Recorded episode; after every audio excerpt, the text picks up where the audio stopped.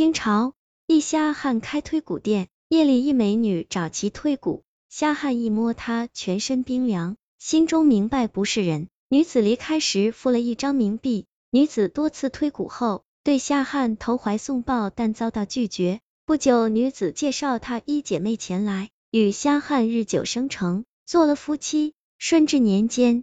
泉州洛江镇有一盲儿，名叫贾贡。他小时父母双亡，自己过度悲伤，竟哭瞎了双眼。之后做推骨输金的三叔见他可怜，便领过来抚养。后来贾贡跟随三叔练习推骨手艺，很快成了三叔的得力小帮手。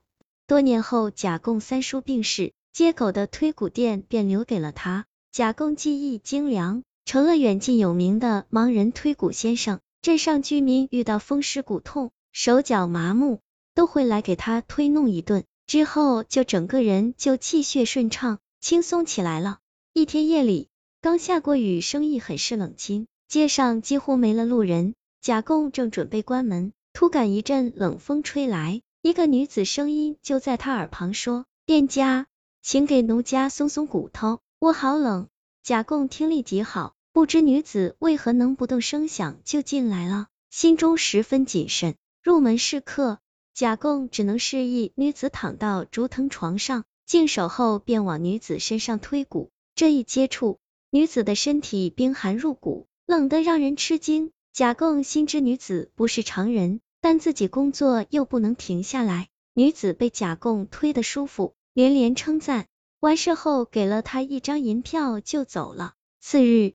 贾贡拿银票去钱庄兑换银两，掌柜却告诉他这是一张明钞。到了晚上，贾贡准备打烊的时候，那女鬼又来了。这一次，贾贡壮大胆子说：“姑娘，你是鬼，为何给明钱戏弄我这瞎子？”女鬼哈哈一笑，翻身说道：“别人见了我都害怕，唯有你不怕，所以我就来找你。”贾贡无奈道：“我是瞎子，又怎么能看到你是人是鬼呢？”那女鬼本是孤魂野鬼，游荡世间，寂寞孤冷。看贾贡十分老实可爱，起身就依偎在贾贡胸怀里，温柔的说：“奴家虽是鬼，但死的时候还是黄花闺女。如若不弃，便嫁给你为妻。”贾贡从没碰过女人，自己也曾想入非非，但面对女鬼还是接受不了，于是推开道：“人鬼殊途，姑娘今晚这钱我就不要了，你走吧。”女鬼知他言外之意，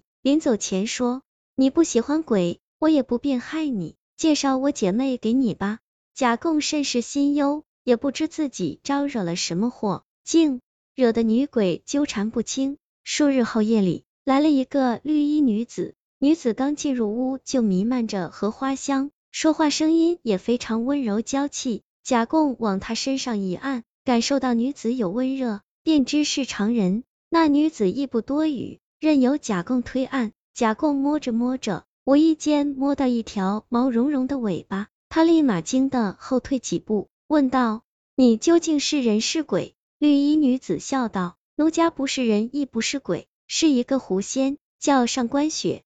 此前经我鬼姐姐引荐，说你手艺很好，特来找你推案一番。”贾贡无语，想不到刚赶走一只女鬼，又招来一只狐仙。但对方却不肯走，贾贡只好继续推案。完事后，狐仙给了一锭真银子，开心的走了。次日夜晚，贾贡在推骨店里又闻到荷花香飘来，心知是狐仙上官雪。既然对方给的是真银子，贾贡亦不好拒绝服务，一切推案如常进行。之后两人畅聊的很投机，渐渐就熟络了。一晚，那狐仙竟不愿离去。笑着溜入贾贡的寝室，当贾贡摸到他时，上官雪已经躺在被窝里了。两人欲火难耐，一夜春宵欢愉异常。贾贡没看过上官雪的模样，但第二天起床就决定娶了人家。不久，两人就办了婚礼，夫妻十分恩爱。老顾客看到贾贡有了一个妻子，都羡慕夸赞他的美貌。贾贡心里头很舒服，知道妻子一定是个绝世美人。贾贡的老顾客中有一个寡妇，名王玉儿。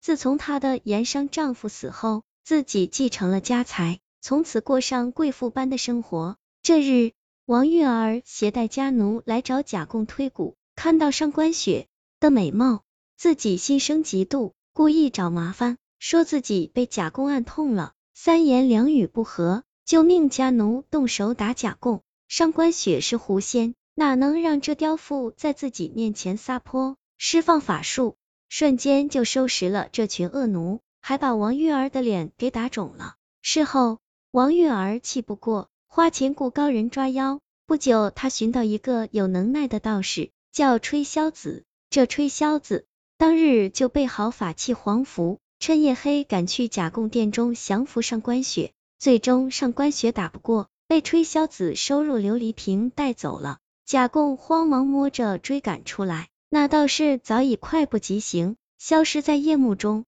爱妻心切的贾贡不愿就此放弃，他打听吹箫子上了峨眉山，便卖掉了店铺，自己背起包袱，一路边寻边问追过去。也不知瞎子贾贡走了多少年，摸索着行了几千里路，终于上到峨眉山。吹箫子见他一盲人竟能千里寻来，被他真情感动，于是把上官雪放了出来。两夫妻多年不见，相拥痛哭。吹箫子心中有愧，牺牲掉十年的道行，把贾贡的眼睛给治好了。这个故事叫《瞎汉与胡妻》，来源于净月斋民间故事，作者唐有时。假瞎子眼盲，但心不盲；女鬼投怀送抱，他却是正人君子，坐怀不乱。因为他知道人鬼殊途，若与鬼好，引得鬼气入体，必然短命。狐仙虽非人类，但毕竟是个活的，两人日久生情，做夫妻也没有大碍。而且他一瞎子能盲行几千里寻妻，实在让人感动。现代人是难以想象的。